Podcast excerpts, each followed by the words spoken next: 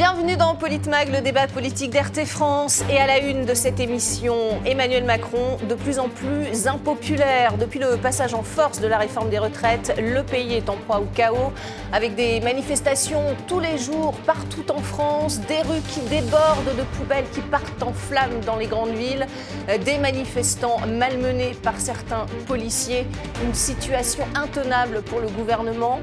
Mais le chef de l'État reste sourd aux revendications de la majorité des Français. Pour lui, je cite, la foule n'a pas de légitimité face au peuple qui s'exprime à travers ses élus. Écoutez le chef de l'État. Je vous le dis en responsabilité, moi je ne, je ne, cherche pas à être réélu, je ne le peux pas constitutionnellement. Mais entre les sondages et le court terme et l'intérêt général du pays, je choisis l'intérêt général du pays. Et s'il faut derrière endosser l'impopularité aujourd'hui, je l'endosserai. Au moment où je vous parle, mmh. Est-ce que vous pensez que ça me fait plaisir de faire cette réforme? Dites-le nous. Non. Est-ce que vous pensez que j'aurais pas pu faire comme tant avant moi, mettre la poussière sous le tapis? Oui.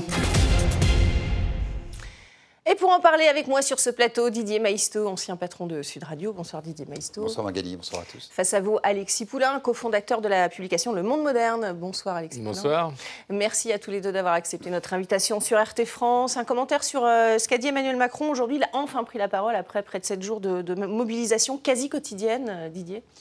Oui, s'il est fidèle à lui-même, au moins il a une fidélité, c'est celle-là. Quoi. Il est dans le déni, c'est un homme dans, dans cette tour d'ivoire euh, qui dit qu'il qu a tout bien fait qu'il ne va rien changer. Euh, il a parlé de factions et de factieux euh, à propos mm. de la République. Il a comparé euh, les, les, citoyens qui manifestent, rappelons un seul, un seul chiffre, 94% des actifs, c'est-à-dire de tous les gens qui travaillent, euh, sont contre euh, cette réforme. Euh, il les a comparés aux hordes qui ont envahi le Capitole suite ouais. à la défaite de M. Trump et de M. Bolsonaro aussi au Brésil. Mm. Donc il a tout bien fait. Il nous a annoncé euh, il, il, parlait déjà de la réforme à l'imparfait. Il ne s'est rien passé. Pour lui, euh, voilà. Ça poursuit son chemin Ça démocratique. poursuit son chemin. Il a annoncé euh, 400 gendarmes de plus et sans doute euh, une refonte du, notamment du RSA. Donc, si je résume, ces trois piliers, je continue le cap, c'est-à-dire la foule ne m'intéresse pas. Je, je, rappelle que c'est 200 et quelques parlementaires contre 94% des Français qui travaillent, une petite paille. Ensuite, je vais vers euh, un régime euh, où l'ordre euh, sera mis en avant. C'est pour ça que je me permets de juger avec un tel vocabulaire ces personnes et c'est pour ça que je mets plus de policiers. Et troisièmement, je vais avancer en rognant encore sur les dépenses sociales. Et en gros, je vous ennuie. Voilà. On a compris. Euh, votre, votre, sentiment, Alexis Poulain, en gros, euh, on a entendu beaucoup hein, les réactions de la part des, des, politiques et des syndicalistes qui parlent de mépris euh, du, du président de la République. Oh, je crois que c'est la marque de fabrique d'Emmanuel Macron, le mépris. Euh, c'est pas nouveau, donc on n'est pas surpris. Moi, ce qui m'a surpris, c'est que à un moment, les partenaires sociaux et les syndicats aient cru que le dialogue était possible avec ce personnage. Il n'y a pas de dialogue avec Emmanuel Macron. On l'a vu euh, depuis euh, son premier quinquennat. Euh, il n'y a pas de dialogue possible. C'est quelqu'un qui passe en force, qui utilise la violence comme un mode de gouvernement. Euh, c'est pas le parti de l'ordre. Attention, Emmanuel Macron, c'est la stratégie du chaos. C'est-à-dire qu'il va hein. bordéliser systématiquement pour dire que c'est lui le recours et qu'il faut donc davantage d'ordre. C'est de la manipulation, c'est du mensonge. D'ailleurs, Laurent Berger oui. euh, l'a accusé d'être un menteur lorsqu'il a dit que les syndicats n'avaient pas fait de proposition. C'est faux. Euh, les syndicats ont juste dit dès le début mmh. qu'il était inacceptable, et il représentait là l'intérêt des Français, mmh. de reculer l'âge de la retraite à 64 mmh. ans. C'est tout.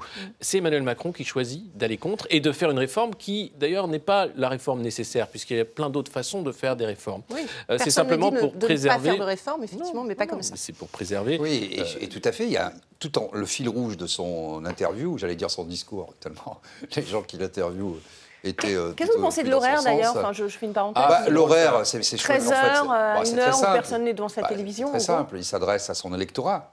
Mmh. Et il fait le pari, bah oui, euh, l'électorat qui était euh, pour partie euh, chez les Républicains, mais qui après le Covid a basculé euh, chez Renaissance, enfin chez la LREM devenue euh, Renaissance. Et donc, il a les éléments de langage, pense-t-il en tout cas, qui vont bien, puisque ce ne sont plus des actifs, justement. Mmh. Euh, leur retraite est assurée, et plutôt, plutôt bien. Hein. Euh, et donc, il fait le choix comme il sait qu'il n'est pas populaire, c'est toujours comme ça qu'il a gouverné. Ouais. Vous voyez, il a, il a euh, allez, 28% hein, selon un, Voilà. Comme d'habitude. Mais- mais il est toujours entre du- 14 et 16 C'est l'impopularité. du euh, corps électoral des inscrits, non Ouais. pas des votants, enfin des votants, non pas des inscrits. Donc avec 18 ou 20 il peut gouverner, pense-t-il encore, Ouais. contre 80 de la population. Donc il n'a fait depuis 6 ans que s'adresser à ce qu'il considère être son électorat. Mais il s'en fiche, Emmanuel Macron, il l'a dit, hein, je- j'assume, euh, Oui. l'impopularité de la réforme. terrible- euh, J'ai pas à être élu, de toute façon, c'est pas mon problème. Non, mais c'est ça qui est terrible en fait. C'est-à-dire qu'il ne se comporte pas comme un président de la République, il se comporte comme un chef de clan. Qu'est-ce qui se passe avec cette réforme des retraites? Il radicalise euh, Renaissance euh, en disant si vous votez contre, vous êtes exclu. Il reçoit Madame Borne, les parlementaires Renaissance à l'Élysée pour dire tenez bon. Il sait très bien que eux vont en prendre plein la figure hein, quand ils vont être en circonscription. Il s'en fout. Lui, il est planqué. Il est à l'Élysée dans les bunkers dorés de la République. Et comme il le dit, moi, je n'ai pas à être élu. Alors, il peut dérouler la feuille de route, les goper, euh, la demande de, de l'Union européenne de faire ces réformes systémiques euh, pour euh, toujours vers la moins-disance sociale, pour être sûr de pouvoir s'endetter sur les marchés financiers, euh, continuer de plaire à tous les créanciers de la planète et, et aux BlackRock de ce monde et, et aux Vanguard et McKinsey. Il ne gouverne pas pour l'intérêt de la nation. C'est ça qui est terrible. C'est-à-dire qu'il ne représente pas les intérêts de la nation. Quand il fait cette réforme, il ne fait pas ça pour sauver le système des retraites. Il fait Il ça pour qu'on puisse continuer de s'endetter. D'ailleurs, lui-même le dit, attention, Le et les financier. 3%, le risque financier, là, il ne pense que taux d'intérêt, risque financier, sachant qu'il a endetté la France à hauteur de 3 000 milliards d'euros. C'est proprement scandaleux. C'est-à-dire qu'il est pyromane dans les rues, mais pyromane aussi dans les finances publiques. Il n'est pas à la hauteur Oui, c'est lui du qui a creusé le déficit et, dans le même temps, aujourd'hui, il prétend que la réforme est là pour combler. Voilà. Il le dit d'ailleurs tardivement, ce- ce- cet aveu de, de combler le- les Bah, marchés évidemment. financiers finalement. Oui, parce que là aussi, il y a eu un triple mensonge. hein. Oui. Au départ, euh, il nous avait dit au mois de septembre, c'était pour euh, sauver le régime par répartition. Ouais. Au mois de décembre, c'était pour euh, abonder euh, les services publics, notamment la santé, l'éducation et euh, la transition énergétique. Et enfin, euh, le jour de, euh, ou la veille, non, c'était le jour de la, du vote euh, pour la motion de censure, Oui, le jeudi, le matin. et il a dit que c'était pour rassurer les marchés financiers. Donc on voit bien effectivement qu'il n'y a aucune légitimité à cette réforme. D'ailleurs, le corps est assez complet sur le sujet, même dans les pires scénarios. Et, et je voudrais vraiment insister parce que le fil rouge de cette interview, c'est effectivement un mensonge. Parce que toutes les organisations syndicales avaient Oui. des projets alternatifs qu'ils ont présentés d'ailleurs aux yeux de toute euh, la population. Et, c'est vrai que M. Berger, qui est plutôt un homme modéré, qui a joué le jeu au départ, qui est un syndicat, c'est la tradition de la CFDT, syndicat plutôt réformiste, c'est pas la CGT, c'est pas FO, oui, c'est pas. Sudrail, bon. Euh, et c'est le dindon de la farce. Et Mm. ils ont eu des mots très durs pour que M. Berger, à la suite de son interview, parle de mensonges. Et quant à M. Martinez, il a dit soit il comprend rien, soit il se fout de notre gueule. hein, je, Mm. Pardonnez la trivialité, mais c'est les mots employés par le secrétaire général de la CGT. Que voulez-vous recoudre? Que voulez-vous retisser Mm. comme lien? Il y a un divorce euh, profond.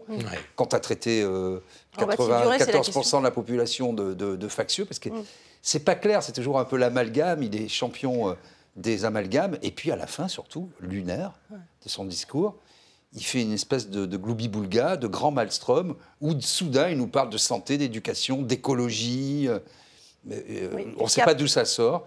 Euh, voilà, donc euh, je, On va- on va suis, regarder. je suis excellent, Ouais. et je continue et je sur ne ma- me trompe et pas. je me trompe jamais. Euh, on va, on- il a regretté quand même de ne pas avoir convaincu sur euh, cette réforme des retraites. C'est son regret. Euh, on, on rappelle, on va regarder quand même, on va rappeler à nos téléspectateurs ce qui a déclenché la, la colère des Français. Évidemment, c'est cette séquence jeudi dernier lorsque la chef du gouvernement décide euh, de passer la réforme des retraites en force sans aucun vote de l'Assemblée. Regardez.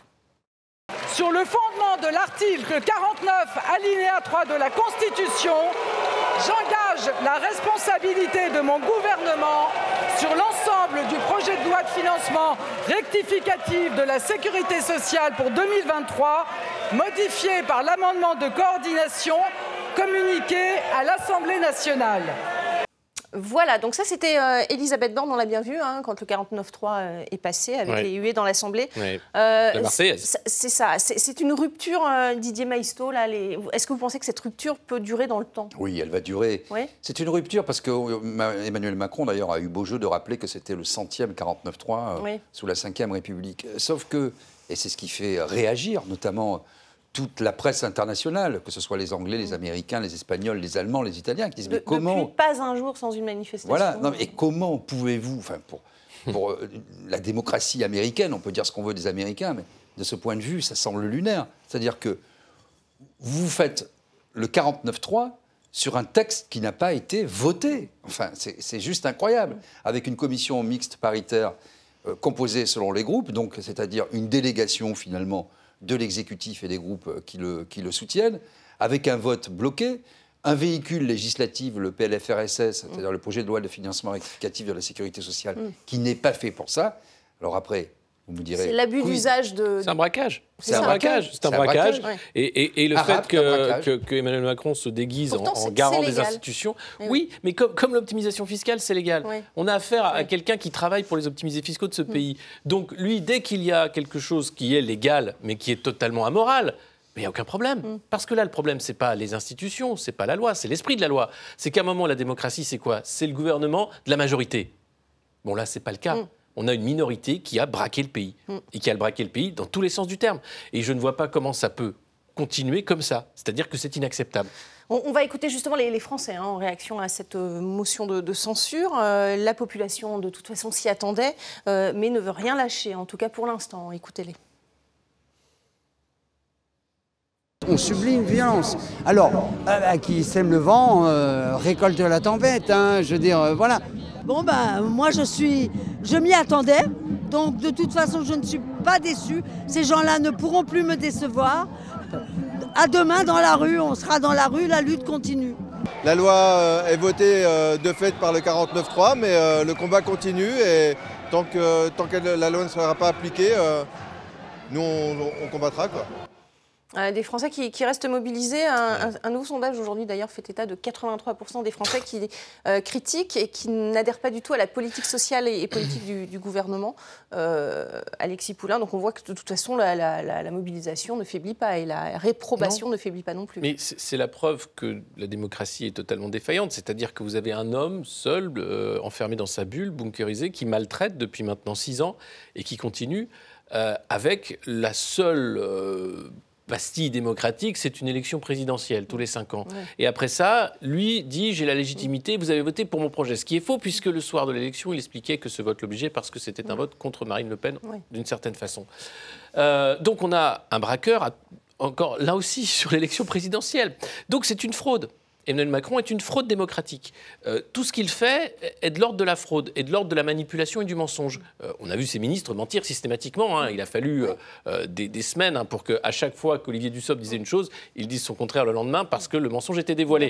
Donc cette réforme est vendue comme un mensonge. Emmanuel Macron est un braqueur. Et là, les Français, je pense, en ont vraiment Il ras-le-bol. n'y a pas que la réforme, en fait, en- en- en li- en- sur le fond, Didier Maisto. La colère, elle, est- elle va au-delà de cette réforme aujourd'hui. Oui, parce qu'il y a d'abord pratique du pouvoir, la personnalité, effectivement, ça a été dit, euh, du président de la République, hein, qui est quand même, euh, qui gère un peu la France. euh, il l'a dit, on va avancer à marche forcée. Il a dit ça aujourd'hui, quand même. Oui, hein. Les, mots, les mots ont un sens. hein. Donc il y a cette pratique du pouvoir qui, qui est problématique. Il y a une violence euh, verbale, lexicale de la part de ce président de la République, notamment euh, vis-à-vis des gens les plus fragiles. On se rappelle, les illettrés, les gens qui ne sont rien. Prenez une gare, il y a des gens qui travaillent, des gens qui ne sont rien. Et puis il y a euh, un certain nombre de mesures dont, euh, avec le recul, on voit bien qu'elles n'ont profité qu'à euh, des gens qui sont effectivement des exilés fiscaux, qui sont des grands chefs d'entreprise ou des, des entreprises multinationales qui ne paient pas d'impôts Ouais. en France.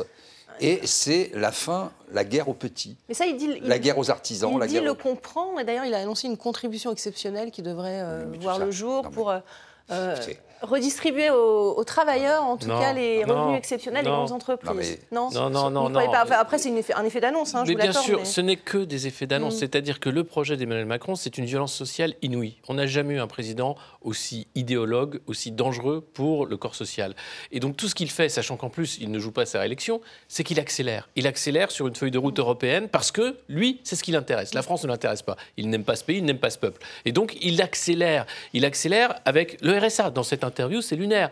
Il va parler des gens au RSA qui vont devoir travailler pour Ouais. avoir droit au RSA. Beaucoup de gens sont au RSA parce qu'ils ne peuvent pas travailler. Euh, donc tout est En dans fait, une vision ceux qui ne travaillent idéologique pas du et ceux qui, ne- et ceux qui Oui. travaillent. En gros, il, mais n'a fait que diviser ce pays depuis qu'il est élu. Il n'est pas président de la République. Je disais qu'il était chef de clan, c'est vrai, et c'est un chef de clan radical, dangereux. Et aujourd'hui, je crois que les Français en sont conscients. Il a fallu euh, les, les- les- les années euh, de Gilets jaunes, de cette violence policière, malheureusement pas On assez va en parler dans la deuxième partie. Bien sûr, mais parce que c'est la clé. Ce pouvoir ne tient que par la violence policière. Et donc aujourd'hui, je pense que le grand public en est conscient. Et c'est quelque chose qui va changer la donne sur la façon dont les Ouais. Français voient Emmanuel Il y a un Macron. éveil, en tout cas, ouais, ce que vous Et en l'occurrence, quand vous dites il soutient bon, les gens qui travaillent, etc., c'est même pas vrai. Parce qu'en réalité, euh, regardez, d'abord, euh, sinon il n'y aurait pas 94% des gens qui travaillent. euh, Peut-être qu'on est tous idiots. Ouais, qu'il- 90% des actifs qui Voilà, sont bon, contre cette voilà, réforme. bon, il est peut-être une intelligence supérieure, je veux bien l'admettre. Artificielle. Et, voilà, et que 90% des Français n'ont pas euh, son talent. Mm. Euh, Pourquoi pas Euh, Mais euh, en réalité, il, il soutient les, les oisifs, les parasites, les gens qui euh, font de l'optimisation fiscale, qui sont à la tête de multinationales, qui sont pas du tout des entreprises françaises, parce que même euh, les entreprises dites françaises logotées avec des Ouais. noms français Mm. n'ont plus leur siège en France, elles ont leur siège au Benelux euh, et après, ou, euh, ou en- aux Pays-Bas. Voilà. Ensuite, ça remonte, de, on ne va pas être trop technique, mais dans des holdings, c'est euh, optimisé. Et elles n'ont plus en France que quelques établissements stables, des établissements fisc- fixes, ce qui, ce qui arrive quand même à ce résultat ubuesque que les champions dits français, euh, que ce soit des éner- énergéticiens ou, ou des constructeurs automobiles, en réalité, ne paient pas un centime d'impôt en France. Vous vous rendez compte du système? Ouais. Donc, euh, les, les citoyens ont compris euh, ce, qui, les- ce qui les attendait et le vivent aussi parce que les, les petits patrons dont le salaire moyen, appelons ça un salaire, est de l'ordre du salaire médian des Français, euh, je rappelle que c'est 99% des entreprises quand même. Donc, vous voyez, en l'espèce, en plus, c'est pas tellement performant. Alors, euh, euh, Elisabeth Borne peut-elle euh, rester en place? En tout cas, le, chef de l'État aujourd'hui a, a rappelé son soutien à sa chef de gouvernement. Regardez. Elle a souhaité engager la responsabilité de son gouvernement. C'est ça ce qu'on appelle le 49.3, le fameux article. C'est la centième fois qu'on le fait dans notre République. C'est un geste très solennel.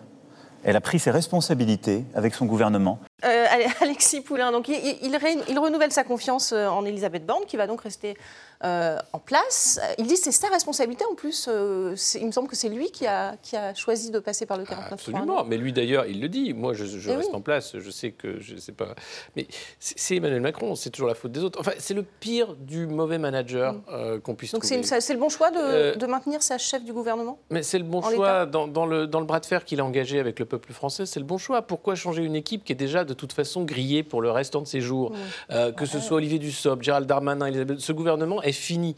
Euh, c'est des gens qui sont haïs en réalité par l'ensemble des Français. Donc il ne va pas mettre une nouvelle figure alors qu'il veut aller à l'affrontement euh, pour continuer. Donc, tant qu'il y aura cet affrontement, tant qu'il y aura ce braquage, il va garder la même équipe de braqueurs. Et donc, Elisabeth Borne fait tout à fait partie de, de- de- de ces euh, Macron Eleven, et pas Ocean Eleven, et pas avec le talent de, Georges Clooney, malheureusement, pour braquer la- la- le pays. Donc, euh, ça ne changera pas. Et il a raison, parce qu'il faut aller jusqu'au bout. Ouais, Votre sentiment sur le maintien d'Elisabeth Borne Oui, et en tout euh, cas lui donner euh, la, la lourde tâche de, de former une, maj- une majorité au gouvernement. Oui, on voit bien, euh, je suis d'accord, rien à, ajouter. hein, il va cramer, euh, griller euh, l'équipe euh, jusqu'au bout. Et ensuite, euh, effectivement, ça c'est le- le- le- l'autre avantage, il l'a mandaté officiellement, parce qu'en réalité. Oui, ça bah. ne se passe pas comme ça, C'est ce qu'il avait fait au début aussi. pour justement étendre la majorité, euh, enfin la minorité présidentielle aux républicains. Oui. Et ça, c'est très intéressant, parce que je voudrais quand même rappeler... C'est bien joué politiquement? Non, euh, enfin, c'est bien joué. euh, C'est-à-dire, C'est- ça va tendre, si vous voulez, ça va permettre euh, de montrer à l'ensemble du peuple français les visages de la traîtrise. Ouais. Je rappelle que LREM s'est fondé sur, sur des actes de traîtrise. C'est c'est ramener à Non, lui le très- reste de, C'est fondamental pour de comprendre. députés LR, effectivement. Ouais, non, mais c'est euh, fondamental pour comprendre la Macronie. Mm. La Macronie, qu'est-ce que c'est? Vous aviez M. Macron qui disait au début Je suis socialiste, je ne suis pas socialiste, je suis de gauche, je ne suis pas de Mm. gauche, etc. Donc il a dit ni droite ni gauche. Et il a réussi à corrompre des gens du Parti socialiste et des gens des républicains, je ne parle pas des centristes dont c'est l'ADN historique, euh, et de faire une espèce de euh, grand maelstrom, encore une fois, voilà. Et donc, les premiers qui ont trahi sont devenus ministres, et des ministres très importants. De M. Le Drian à M. Bruno Le Maire, etc. Absolument. Donc aujourd'hui, il continue dans cette euh, stratégie. On a vu avec M. Ciotti, qui est quelqu'un qui n'a pas beaucoup de surface euh, politique euh, ni du même à- euh, intellectuelle, on va dire ça comme ça, pour être poli. Il, il est content, c'est son quart d'heure de gloire euh, warolien. On l'a vu euh, arriver hier. Bah, pas tant que ça Euh, quand même. Hein. bah il si. s'attendait à mieux en non, termes de de, son point- ralliement. mais- non, mais de son point de vue à lui, Oui. si vous voulez. Il a réussi son coup. il a, Il a dit on, son on a coup. perdu une occasion historique d'être la boussole du gouvernement. C'est ce qu'il a dit après le, quand même. après le Bon, vote. euh, si, si, si Je rappelle qu'il y a Ciotti qui 19 fait la députés boussole, LR on, qui on ont mal, voté, euh, on est mal parti, oui. Non, je crois que les LR viennent d'acter le, le- Leur acte de décès, tout simplement. Mais ça fait trop longtemps, de toute façon, que ce parti fait semblant d'exister. Donc, à un moment, les macronistes avec Macron Ouais. et les Oui, Le avec Le Pen. Et puis, euh, et puis c'en est fini des LR. Et c'est triste parce qu'il y avait un espace politique important à Mm. tenir, mais pas avec cette équipe. Euh, c'est très simple. Entre un Laurent Wauquiez qui se cache et qui ne Oui. prend aucun risque pour pas ne là. pas dire quelque chose qui pourrait être tenu contre lui en 2027, Mm. parce qu'il y croit encore, entre un Éric Ciotti qui a une stratégie euh, de la gamelle, Mm. tout simplement, et un Olivier Marlex qui est très sauvage avant d'arriver et d'être président de groupe et qui, d'un seul coup, euh, on ne comprend plus, euh, se, se met Mm. à travailler avec quelqu'un qu'il conspuait et qu'il avait d'ailleurs très bien euh, brossé le portrait dans son livre. euh, Il y a eu un comité va, on va voir pendant que vous stratégique, parlez euh, les images de la, ouais, la permanence stratégique des Républicains, C'est vandalisée. incompréhensible, les Républicains. Hier, d'ailleurs, ça fait débat chez eux. hein. Ils ont eu un comité stratégique Oui. euh, hier matin et ils se sont déchirés. Parce que certains disent ah oui il faut aller avec les macronistes et d'autres non et, et ils n'arrivent pas à avoir une ligne parce que eux-mêmes mais publiquement s'interrogent donc faut bon ils ont acté Mais vous avez euh, Ouais. euh, le, le reste de, de la Sarkozy qui est totalement macroniste, euh, les juppéistes également, et puis pour ce qui reste du RPR, bah, il n'est plus là. hein. voilà Alors Elisabeth Borne peut-elle euh, survivre à cette motion de censure? Selon le président de la République, la réponse est oui. Euh, du côté de l'opposition, qu'en pense-t-il? Regardez. Euh, mathématiquement, ça passe pas, mais politiquement, c'est un coup de semonce terrible en fait pour le gouvernement. Il n'y a plus personne aujourd'hui pour discuter avec Mme Borne. Donc le gouvernement Borne, c'est terminé. Peut-être retiendra-t-elle encore quelques jours, mais la réalité, c'est que c'est terminé. Voilà, donc l'opposition pense que c'est terminé, mais c'est pas terminé. Euh, alors qui, qui- qui tire son épingle du jeu finalement politiquement Euh, Le Rassemblement national? Aujourd'hui, c'est très euh, difficile à dire si on fait un, un rapide bilan. Bon, effectivement, sur euh, le- les Républicains, bon, ils ont acté euh, leur fin, ça semble inéluctable. Euh, la NUPES euh, s'est beaucoup agitée, on va dire, mais, euh, sans Mais elle doute- est dans la rue. euh, voilà, elle est dans la rue, mais euh, n'a pas eu un rôle euh, au Parlement que les citoyens euh, ont jugé suffisamment raisonnable, disons, pour leur confier les clés euh, de la maison. Voilà. C'est comme ça que c'est euh, perçu. Qui tire son épingle du jeu Moi, j'ai bien peur que ce soit le Rassemblement euh, national, parce que ils ont eu une stratégie parlementaire adaptée, euh, avec de la hauteur de vue, etc. Après, je ne juge pas sur le fond. et- et voilà. Euh, je pense que si demain il y a une dissolution, si c'est le sens euh, caché de votre question, euh, je pense qu'il y aura beaucoup plus de députés euh, Rassemblement euh, national, euh, beaucoup moins de députés euh, Renaissance, Oui. sauf s'ils arrivent à faire euh, cause commune. NUPES peut se avec, maintenir La NUPES peut se maintenir en- Oui. en, la l'état. NUPES, hein. se, se- Ouais. la NUPES se maintiendra, Ouais. je pense, à ce, à ce niveau-là. Mais- Mais... donc, on est dans une situation politique euh, et institutionnelle bloquée, et au- je dirais même en plus, euh, auquel les élections ne, pourraient, ne peuvent plus répondre aujourd'hui. Mm. Parce que le système est tellement bloqué, on voit bien que. Moi, j'étais un grand défenseur de la Ve République, mais on voit bien aujourd'hui que. Elle n'est plus à même de répondre parce que, un, le pays a changé, Donc, deux, le pour personnel. la sixième République euh, prônée il faut autre euh, chose. en Jean-Luc tout cas. Mélenchon. Il faut, il faut autre chose. Jean-Luc Mélenchon dit qu'il faut euh, une censure populaire, écoutez-le. puisque le processus la censure parlementaire n'a pas fonctionné, le moment est venu de passer à la censure populaire. Alexis Poulain, un commentaire, c'est quoi d'ailleurs la censure populaire bah, C'est ce qui se passe en ce moment, c'est-à-dire le cheminement démocratique, c'est le nombre, c'est euh, la majorité. C'est tous ces gens qui ont décidé de tenir les piquets de grève, de continuer la grève, euh, de continuer la mobilisation, d'être dans la rue même sans appel de mobilisation. Et je rappelle que euh, les manifestations non déclarées ne sont pas illégales. Mhm. Attention, parce que ah Gérald Darmanin voudrait faire passer ça pour illégal, mais ce n'est pas le cas, on en parlera tout à l'heure, j'imagine. donc il y, a la censure populaire, c'est simplement de dire non. Euh, c'est pas parce que vous avez euh, face à vous euh, une équipe de, gens carriéristes, opportunistes, traîtres et qui ne représentent plus rien qu'eux-mêmes que c'est la démocratie. La démocratie, c'est le nombre, mm. c'est la majorité. Et la majorité, elle est contre cette réforme des retraites. Mm-hmm. Et aujourd'hui, ça se voit. Donc la censure populaire, c'est ça. C'est mm. que le pays peut s'arrêter. Et c'est ce qui est en train de se passer, je pense, si ça continue comme ça et si Emmanuel Macron et visiblement, vu son interview d'aujourd'hui, s'enferme dans, cette volonté de... La, stratégie du gouvernement maintenant, Didier Maisto, c'est de faire peur. C'est toujours la, même, euh, la même histoire. On voit ce qu'a dit euh, Elisabeth Borne hein, après cette, cette motion de, censure euh, qu'elle a qualifiée d'ailleurs de, victoire. Il faut faire bloc face au populisme. Ça y est, hum. l'agitation est, est, là. Oui, parce qu'elle a sans cesse, c'est ce qu'a fait la majorité, expliqué en fait qu'il y avait une alliance hum. dans notre pays de la NUPES, pour le dire vite, en tout cas de la France Insoumise et du Rassemblement National. Alors, je rappelle quand même, d'abord, ils n'ont jamais voté une motion de censure ensemble, sauf celle de l'IOT qui était transpartisane et pour des raisons mais politiquement, ça, ça, bien précises. Et en plus, effectivement, politiquement, hmm. euh, mais vous voyez, même euh, la France Insoumise est dans le, à la peur du diktat de l'opinion. Hmm. Parce que qui pourrait imaginer en France que le gouvernement, que le, Rassemblement national gouvernant euh, avec euh, la France insoumise. Ça mm. n'a aucune espèce de sens. Mm-hmm. Il ne va pas y avoir un programme commun. Donc euh, oui, c'est la, stratégie de la tension, mm. de, l'opposition, du chaos, ça a été dit, pour ensuite être l'autoproclamé camp de la raison contre les factieux qui vont mm. s'en prendre à la République. Voilà, voilà, c'est présenté comme ça. Sauf que ça ne marche pas puisque les factieux sont dans la rue. Et, que ce pas des factieux, c'est des Français. Voilà, c'est des Français. C'est des Français. Il ne faut pas les estampiller. Euh, non, non, Effectivement, on va le voir d'ailleurs, hein, on va le voir dans la, dans la deuxième partie. Euh, c'est la fin de, cette première partie de, de Politmag. Restez avec nous, on va continuer de parler de cette crise politique majeure qui secoue le gouvernement français en ce moment. On, on va regarder ce qui se passe euh, dans la rue en détail. Restez avec nous.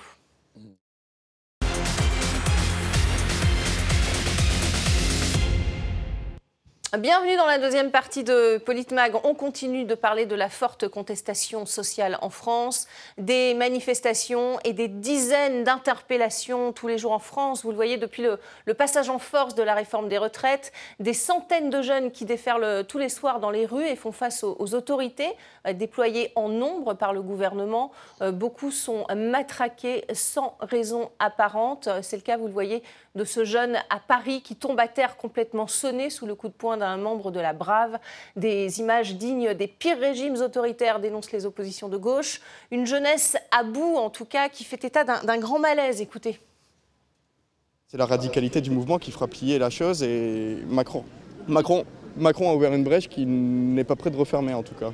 J'ai peur pour mes camarades, j'ai peur pour mes amis, j'ai peur pour mes parents. Il y a énormément de jeunes, mais parce qu'on pense que c'est un sujet qui ne nous concerne pas, mais alors qu'en fait, euh, justement, si, si euh, aujourd'hui nos grands-parents ils vont devoir arrêter de taffer tard, nous, on sait que ce sera pire, puisque en gros, c'est le chemin qu'on prend depuis une vingtaine d'années avec euh, des politiques de plus en plus libérales et qui répondent au capitalisme, alors que nous, on décide que c'est le peuple qui compte avant tout. Un gouvernement qui se moque de nous. On a vécu le Covid, on s'est foutu de nous pendant toute la durée des confinements, des fermetures des facs. on a enfin je veux dire, on est une génération qui vit avec la pression du climat. Depuis, moi, depuis que je suis enfant, j'imagine qu'en 2050, la Terre, elle est en feu. J'ai pas de temps à perdre. Et là, tous collectivement, on, est en train de projeter sur des retraites. On ne sait même pas dans quelle, quelle qualité de vie on aura, juste respiratoirement parlant. juste respiratoirement parlant. En fait, quand même, on sent une grande angoisse euh, chez les jeunes. On va en parler. Mais d'abord, je voudrais une réaction à ces images de violence que l'on voit euh, régulièrement, tous les jours maintenant, depuis la motion de censure. Je n'ai cessé de les dénoncer depuis le début euh, des Gilets jaunes. Ça a commencé en... Ça, s'était calmé, mais ça reprend. ça s'est calmé. Bah, quand il n'y a pas de manif, il n'y a pas de violence. Et dès, dès que les gens ne sont pas d'accord avec la commission... Quand, les syndicats ne sont pas là, les, les sont sortis. En et, et, donc, en fait, effectivement, on a assisté depuis quelques jours à un déferlement de violence inédit. hein, inédit, euh, on n'avait encore jamais vu ça quand même. Vous avez des compagnies entières, euh, des CI, comme on appelle ça, qui, qui font la chasse euh, aux gens, qui sont même pas en train de manifester, qui vont euh, et viennent dans les rues. C'est une liberté fondamentale, le droit d'aller et venir, et qui font aucune distinction. Ils tapent des jeunes, ils tapent des vieux, ils tapent des familles, ils tapent tout ce qui trouvent, tout ce qui bouge. C'est absolument Alors, je mets un petit bémol, pas systématiquement quand même, heureusement. Mais Euh, euh, il y a eu beaucoup quand même il y a d'images. quand même eu des ont été, dérapages euh, le défenseur des droits le, le Oui, enfin moi j'appelle même pas ça des dérapages, parce que si vous voulez des dérapages, des bavures, bon à un moment, Mhm. dans l'excitation, vous pouvez avoir un geste malheureux, il est, il est évidemment condamnable. Là, Mhm. c'est systématisé, c'est assumé. Euh, On a eu M. Nunez, le préfet de police de Paris, qui euh, a justifié l'autorisation euh, des Bravem, hein, euh, enfin le- le-. Les brigades de répression de l'action Voilà, violente. brigade autorisées. motorisée, qui avait les voltigeurs sous M. Pasqua, qui avait été dissoute après la mort malheureuse de Malik Ousekine. C'est ceux qui sont à, à- tous. à moto, je- j'explique Voilà, pour nos téléspectateurs. hein. Euh, et donc, oui, ces, ces images sont terribles. Nous sommes la honte, la honte du monde entier, puisque la France donne beaucoup de leçons, euh, beaucoup de leçons sur les droits de l'homme, sur la démocratie, euh, sur les crimes de guerre. Et, et regardez ce qui se passe dans notre propre pays. Moi, je suis scandalisé et je suis aussi scandalisé par la non-réaction euh, de, le- des journalistes français Mm, Sur les violences. qui vont pleurer pour quelques vitrines caillassées et qui rendent hommage à, à la famille des vitrines, comme je dis. Et, et, euh, tout ça est, est bien triste, parce qu'il n'y a Mm. même plus de conscience euh, à la différence des jeunes. Euh, vous Et avez beaucoup vu- de jeunes, c'est ce qui est Non, mais vous surprenant, avez vu, moi j'étais surpris, j'ai Ouais. fait- j'ai couvert beaucoup de manifs, Ouais, ouais. du degré de connaissance et de la conscience politique de notre jeunesse. Euh, la, la dernière jeune fille qu'on a vue, là, vous avez vu, c'est admirable. Son- en quelques, On sent les sanglots dans sa voix. hein. non, mais en quelques secondes, elle vous a tout expliqué, Mm. à la fois de la politique macroniste et des enjeux et de la, de la- du stress dans lequel quelle planète on va leur laisser. Quoi. Le manque de perspective, en tout cas, est flagrant. Et- et- Moi, je crois que oui, il y a- Ouais. y, y y quelque chose de générationnel de très fort. Ouais. Et de l'ordre de l'explosion aussi d'une jeunesse qui a été euh, maltraitée déjà par le Covid avec ses confinements, ses, ses- ses- ses fermetures, etc. Les amendes. euh, Oui, et puis, et puis le fait de, de- de sacrifier la jeunesse pour euh, les personnes les plus âgées Ouais, les euh, fragiles. et les plus fragiles. Alors, Mm. Très bien, on s'occupe de ça, mais il- ça pose la question aussi de- du projet de société. Et là, les jeunes, je pense qu'ils n'en peuvent plus. Euh, et que Macron est totalement anachronique, en fait. C'est-à-dire que ce président des, des boomers euh, qui ont tout eu et qui continuent d'être dans un certain déni, puisqu'il il ne fait euh, que gesticuler et, et- et parler de climat sans rien faire, il, il y a un retour de manivelle qui est en train de se faire. Et effectivement, c'est pas. C'est plus des manifs pour la réforme des retraites. Mm. Euh, c'est maintenant des manifs pour Ah, du mieux vivre. euh, du mieux vivre parce qu'il y a l'inflation derrière. Parce qu'aussi, on voit très bien le projet néolibéral d'Emmanuel Macron qui est d'un côté le fichage, la violence policière, le matraquage, et de l'autre côté le travail jusqu'à la mort. Et où est le bonheur? Et donc là, ce projet-là, il montre son visage, la violence, l'ultra-violence. Et Didier et moi, euh, effectivement, on était des rares à dénoncer à l'époque des Gilets jaunes déjà ces inadmissibles violences policières. Silence médiatique, moi j'en veux beaucoup aux médias français. Euh, Silence sur les violences, vous voulez dire? Oui, Oui. oui. bien sûr. Mais, mais euh, Alors que même la- le, le défenseur des droits a, a condamné. défenseur des droits, syndicat des avocats, syndicat de la magistrature, qui a dit on, on ne par- on ne participera Ouais, à pas à la répression euh, judiciaire. Euh, tout le monde vend debout. Et Mm. de l'autre côté, vous avez Gérald Darmanin qui fait pleurer en saluant euh, les ouvriers de la sécurité que sont les forces de l'ordre et en saluant le, le CRS qui s'est cassé la Mm. Gérald Darmanin en parle tombant. de bordélisation des, des manifestants. C'est aussi un mais narratif. qui euh, bordélise? Oui.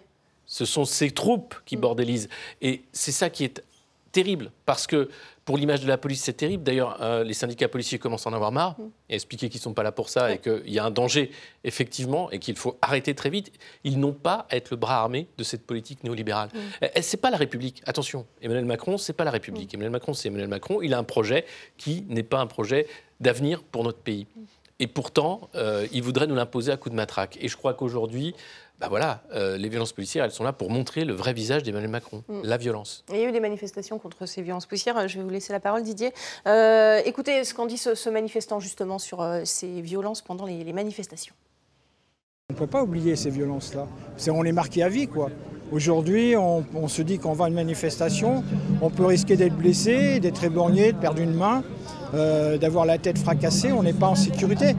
C'était il y a quelques jours. Alors il y a des manifestations et il y a des manifestations contre les, les violences dans les manifestations. Euh, on, sûr, on atteint le comble. Oui, non, mais si vous voulez, il faut bien comprendre, hein, il, faut, il faut que tout... On n'est pas en sécurité, dit-il, hein, pour aller mais manifester. Vous savez, il faut avoir vécu euh, une manifestation. Et c'est vrai qu'avec euh, Alexis, on, en a, on en a fait beaucoup. Ouais. Et quand vous avez des journalistes euh, de plateau, comme nous nous livrons aujourd'hui à l'exercice, mais nous ne faisons pas que ça, nous sommes aussi sur le terrain. Et c'est très traumatisant hein, quand vous avez. euh, il faut voir, je vous, je vous donne un seul euh, exemple, hein, un peu de pédagogie. Euh, vous avez à un moment euh, beaucoup de manifestants qui sont pacifiques, c'est nassé, c'est-à-dire on est entouré par des cordons policiers. On est tronçonné, c'est-à-dire les, les cortèges sont coupés en deux, parce que quand c'est fluide, il ne se passe jamais rien. Et ensuite, vous avez des CRS qui vous chargent, qui font un peu des AK, vous savez, euh, comme euh, les- Sans, pouvoir euh, sortir de cette voilà, nasse. qui tapent sur les boucliers technique, euh, qui avait été et qui hurlent Ouais. et qui arrivent dessus avec des, qui vous tirent avec des LBD, des gaz lacrymogènes. Ouais. des grenades de, de désencerclement et qui vous donnent des coups de matraque. C'est des la coups de guerre. matraque, des- C'est la Mais guerre. Et c'est très traumatisant. Je peux vous Ouais, dire ouais. que pour l'avoir vécu plusieurs fois, C'est traumatisant. c'est traumatisant. Des scènes de guerre. Quoi. Oui. On n'a pas. là- on Et, n'a et pas- la Bravem, euh, qui est pire parce qu'elle est plus mobile, euh, eux n'ont pas la formation des CRS qui travaillent quand même avec une certaine rigueur, même s'il y a la violence. Mm. Oui, a Euh, la Bravem, bien- Mm. c'est de la violence déchaînée, c'est-à-dire c'est du combat de rue. On a affaire à des gens qui se battent. Vous voyez Oui, le, oui, le- qui le se coup de poing dans, la tête d'un manifestant Oui. qui était statique, Oui. c'est pas du maintien de l'ordre. On a vu même des, des, des Bravem euh, rouler euh, sur, en moto, euh, sur, moto euh, sur, sur euh, la jambe d'un manifestant. Donc c'est c'est pas du maintien de l'ordre, c'est de la baston. Et, et là, euh, Gérald Darmanin n'a aucun mot pour Mm. condamner euh, ces policiers qui font un déshonneur à l'uniforme. Et c'est là le risque, parce que vous savez, quand, a- quand des gens, des citoyens gentils, j'allais dire, puisqu'ils parlent toujours des gentils et des Après, je vais méchants, vous dire quand même qu'il y a des feux qui ont été allumés, etc. Voilà. Donc on ne peut pas dire que c'est. Alors oui, oui, alors on va, non plus, on va y venir. Non, mais à un moment, euh, vous avez des, dans des manifestations euh, déclarées. euh, Euh, Là, ce n'est pas euh, le cas. C'est des manifestations. on va parler de celle-ci, hein, des manifestations spontanées, on l'a dit. Alors, d'abord, il y a effectivement euh, une ambiguïté que je voudrais euh, lever ici. Euh, Alexis en a un petit peu parlé aussi, c'est que le- le- les manifestations spontanées ne sont pas illégales. Oui. Premièrement. Deuxièmement, les NAS, Mais les organisations à des manifestations spontanées sont illégales. C'est euh, c'est c'est plus compliqué que c'est ça. les organisateurs qui Euh, sont. C'est plus compliqué. oui, c'est ça. C'est Enfin, le droit, en tout cas, on a le droit d'aller manifester spontanément. On a le droit Voilà. d'aller manifester spontanément. Absolument. Les NAS, ça a été changé dans le chemin euh, de maintien de l'ordre euh, euh, il y a quelques mois. Les NAS sont autorisés de façon très exceptionnelle S'il y a un danger. s'il y a un danger, etc. Et Or, en fait, elles sont Mm. systématisées, Oui. euh, les NAS. Vous voyez? Et donc, oui, à un parce moment, que ça, quand ça vous reste avez... très flou dans la, dans la Mais oui, justification de la sûr. Et quand vous avez des gens qui n'ont rien fait, qui vont juste revendiquer leurs droits, Mm. qui sont dans la rue et qui se font tabasser par des gens de la Bravem, et moi ça m'est arrivé hein, euh, aussi de prendre des coups de matraque, Mm. je peux vous dire qu'il faut beaucoup de force d'âme et de résilience pour pas avoir envie de taper. Moi je me suis surpris en train de filmer d'avoir Oui. envie de taper sur la police. Quelqu'un qui n'y a, pas Oui, plus parce que pacifique que, moi. Ce qui est terrible, c'est qu'après, les Arrêtez le manifestants... massacre, a dit euh, Raquel Garrido. de- Oui, mais parce que hein. c'est vrai, mais parce que ce qui est pire, c'est qu'ensuite, les manifestants qui sont poussés à bout et qui sont matraqués sont accusés de violence. Oui. Euh, et, et derrière, vous avez la deuxième peine judiciaire, celle-là, c'est-à-dire des gardes à vue abusives, euh, des arrestations abusives, 300 arrestations avec des gardes à vue. Mm. Pourquoi 9 qui vont déboucher potentiellement sur d'éventuelles condamnations? Euh, Donc il y a la volonté de ficher les gens, la volonté aussi de criminaliser la manifestation, de rendre le droit de manifester euh, illégal. Euh, et ça, c'est inacceptable. Et, et heureusement, syndicat de magistrats et d'avocats dénonce et refuse de faire partie de ce simulacre en disant c'est hors de question. Et moi, j'ai une question.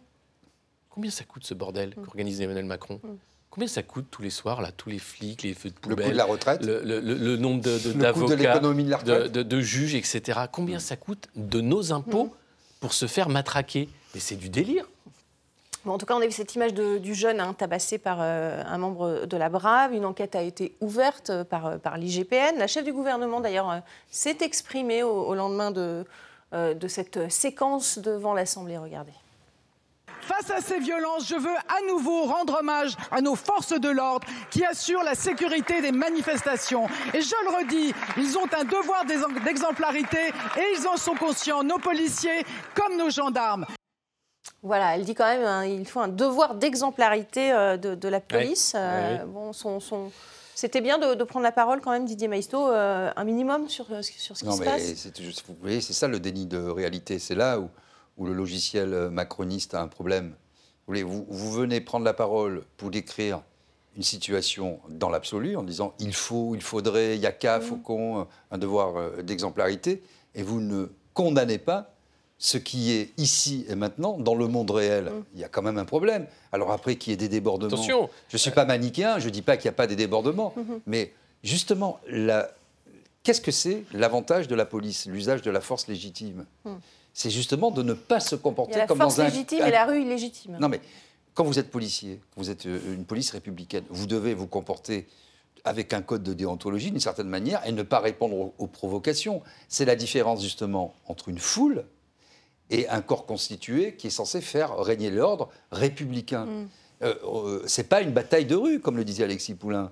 Euh, on n'a pas envie d'avoir euh, des policiers euh, en France, comme dans les séries B euh, américaines, qui arrivent et qui font un carnage. Mm. C'est- pas notre tradition, on n'a pas envie de ça. Et oui, il faut revoir l'organisation de la police, de la cave au grenier complètement, parce que ça va plus, ça va Mm. plus du tout. Est-ce que ces images politiquement servent euh, le gouvernement et, et l'exécutif, Alexis Poulain? Est-ce qu'il a intérêt justement à ce que ça dégénère?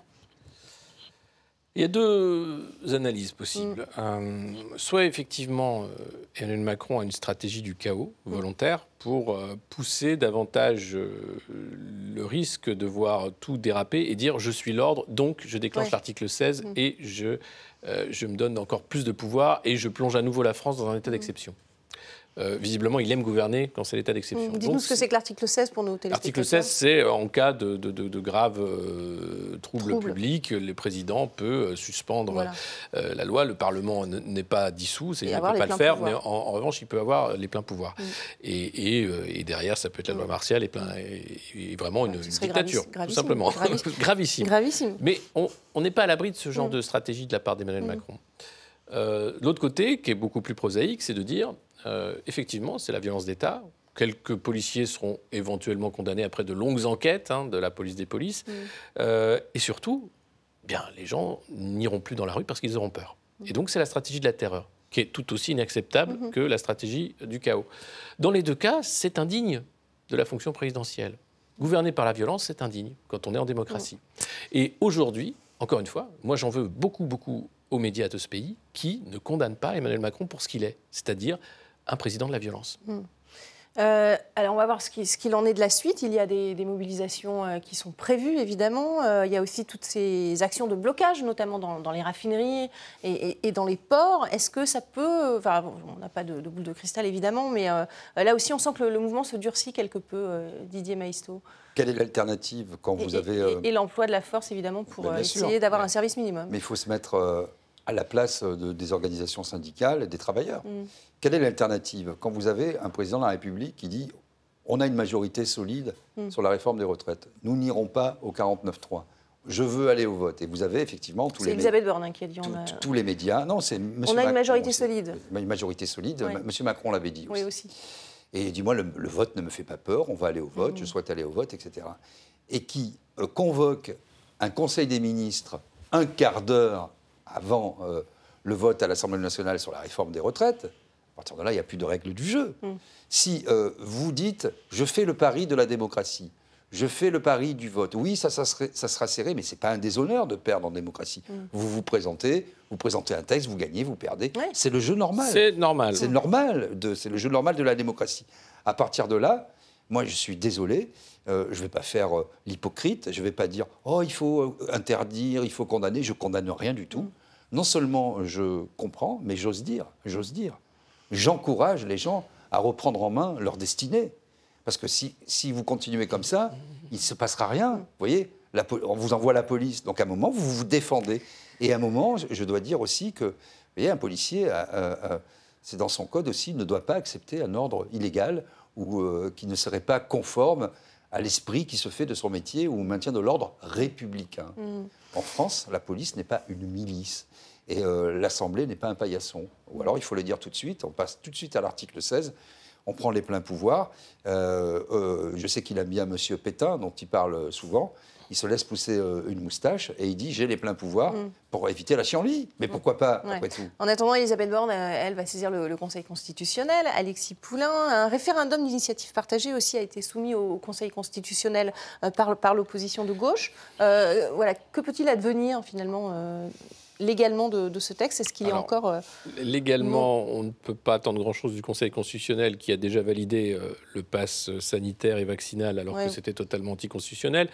En plus, il y a maintenant deux anciens ministres d'Emmanuel Macron qui sont euh, au Mm. Conseil constitutionnel, en plus d'Alain Juppé euh, et de Laurent Fabius. Euh, et de l'autre côté, sur le RIP, le référendum d'initiative partagée, euh, c'est bien beau. Euh, c'est à peu près comme signer une pétition en ligne. Mm. C'est-à-dire que oui, ça va occuper, euh, on va être des millions à y croire, et puis on va ça en ne peut pas parler. passer à, à 4 millions euh, 700 000 Mais même si ça passe, euh, une fois que c'est passé, de toute mois, façon, ça dure neuf mois, etc. Ouais. Et, et c'est juste pour exister et dire on a encore un petit moyen. Le problème aujourd'hui de la République française, c'est la Ve République qui a été massacrée par Mm. les différentes réformes. Et donc, un régime ultra présidentiel, Mhm. avec des contre-pouvoirs minuscules, avec euh, derrière des jeux qui font que oui, c'est légal, mais c'est vraiment antidémocratique Mhm. dans l'esprit. Et donc, les Français sont pas dupes. Euh, ça ne sert à rien de voter pour une courgette ou une citrouille tous les cinq ans. C'est ça. Euh, donc, à un moment, euh, mettons une citrouille à Donc la vous tête. êtes pessimiste, euh, du- vous pensez que ça va passer et après on passera à autre chose mais je pense que ça va passer, bien sûr. Mm. Que déjà, les séquences sont prévues pour passer à autre chose. Mm. Euh, loi immigration, le, le Non, travail, mais soyons le clairs, RSA. Alexis a raison. En fait, les, les recours juridiques et judiciaires, bon, le Conseil constitutionnel, ça a été rappelé, c'est pas Monsieur Mézard, Madame Gouraud. Mm. Et En plus, je veux dire, ce qui est très grave, c'est que les amis de Monsieur Macron qui sont nommés au Conseil constitutionnel, non seulement ils lui doivent tout, mais ce ne sont pas des juristes. Euh, Non. C'est juste un petit détail, hein, alors que c'est la plus haute juridiction en matière Bon, mais pas grave. euh, euh, constitutionnelle, etc. Et en plus, toutes les mesures qui avaient été défendues par les LR risquent de tomber les unes Voilà. après les autres. Alors, du coup, Deuxièmement, deuxièmement sur le RIP, il faut 4,87 millions de voix. Ouais. Un site internet dédié. Je vous C'est dis ça. pas, je vous dis pas le truc. On l'a fait pour ADP. que- hein, un Oui, million, oui, c'est- voilà. oui, oui. Non, Bon, après, il y a- non, mais à supposer par extraordinaire que les Français, après tout ce ramdam, euh, aillent s'inscrire, votent, etc. à- parfois, ça bug, hein, à l'a 5 vu aussi. millions, ça Bien bug, c'est bah, compliqué. à- Aéroport de Paris, ça a été le, test. On n'est plus dans la séquence. Savez-vous Ouais. qu'il il faut, il suffit que le projet de la proposition de loi, pour le coup, revienne Mm. devant l'une des assemblées pour que le RIP ne soit pas mis en, en- en action. Et surtout, le gouvernement a le choix de suspendre la loi ça. ou, de ne pas la suspendre. Et donc, après l'interview de M. Macron, on a tous compris que euh, ça rentrerait en vigueur très rapidement, euh, en septembre, dans, son- Oui. dans sa tête à lui. hein. Ça ne veut pas dire que ça arrivera. Parce que D'ici à attends- fin décembre, attendons, attendons ce qui va se passer dans la rue. Mm. C'est ça. Après, Euh, la loi en fait, pourrait ça ne pas terrible. être appliquée aussi. C'est que le dernier recours, Oui, c'est- la rue, Voilà. la foule, le peuple. Euh, et d'ailleurs, on voit bien, hein, populisme est un gros mot, le peuple c'est un gros mot, la nation Mm. c'est un gros mot. Mm. Euh, mais c'est ça en fait. Mm.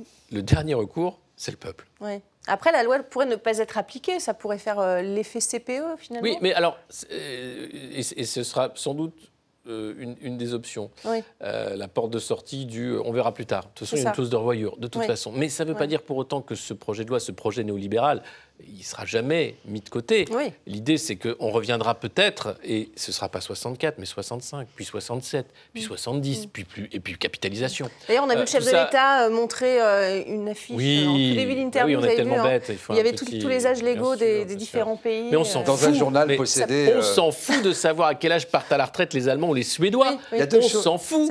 Nous, on est fiers d'avoir la retraite euh, à 60 ans. Alors maintenant, c'est 62 ans. Mais C'est vrai. on Si, a. on- si c'est possible, faisons. Mais non, mais les Français, on, s'en fout de savoir ce que font nos Oui. copains européens En qui, passent leur temps d'ailleurs à, à être jaloux en fait de notre qualité de vie. Oui. Et puis, il n'y a pas le même système social. Non, mais ça etc. Ah, mais en suffit. plus, voilà, il Ouais. y, a- il y a en plus une perfidie, Bien parce sûr. que chaque fois, on Bah, regarde le totem de l'âge de départ. Mais en réalité, il faut voir les trimestres, Oui. euh, il faut voir les, les carrières, il faut voir l'accompagnement euh, en Allemagne. Les, les montants pour- pour- aussi des retraites. Les montants, tout il faut comparer euh, ce qui est comparable. Oui. Quoi. Et donc là aussi, c'est... Le taux c'est- de chômage des seniors. Oui, oui, c'est l'escroquerie. Non, parce qu'aujourd'hui, vous voyez, il s'est félicité des seniors, etc. Il faut voir qu'en fait, si. Il faut voir la réalité des choses. Nous avons un problème de spectre euh, du travail dans notre pays. C'est-à-dire, les jeunes ont du mal à trouver un travail, à entrer sur le marché du travail. Et à 50 ans, vous êtes un vieux euh, qu'on met à la poubelle, quoi. C'est le cas de le dire. Mmh. aujourd'hui, Parce que les entreprises, surtout avec le perfide barème imaginé par M. Macron, vous pouvez partir euh, après 25 ans euh, de carrière avec deux mois de salaire. Mm. Ça, c'est M. Macron. Il a complètement, par des petits coups de laser bien sentis, si j'ose dire, tué le code du travail, détricoté le code du travail. Donc, les- vous partez d'une entreprise à 52 ans, par exemple. Pour arriver, pour avoir un taux plein jusqu'à 67 ans, parce que ce qu'il faut, ce qu'il faut aussi, c'est, c'est- intégrer la décote. Parce que si vous arrivez à l'âge légal, tout le monde est contraint de travailler davantage pour avoir une retraite décente. Bon, le montant de retraite est, est très faible, donc ça veut dire que au moment où vous quittez l'entreprise, comme il n'y a pas d'employabilité des seniors, vous allez vous retrouver où? Au chômage? Et au RSA au final Au RSA Oui. Enfin, ça n'a aucun sens tout ça. Ah, mais c'est Même bien, parce que mathématiquement. RSA, pour l'avoir, il faudra travailler, donc c'est vachement Voilà. bien fait. Oui, en plus. Non, mais c'est bien sûr que c'est- c'est évidemment euh, entourloupe sur entourloupe, que ce soit sur les chiffres du chômage. Euh, Là aussi, il a, il a rappelé que c'était passé de 9 à 7 Non, mais tout simplement parce qu'il y a eu des radiations au mois de décembre qui ont été nombreuses. Et d'ailleurs, Oui. il y avait un article des Échos qui a déplu l'actionnaire principal, euh, qui montrait que les Français euh, ne se rendaient pas compte de cette baisse du chômage parce qu'en fait, ils n'en bénéficiaient pas.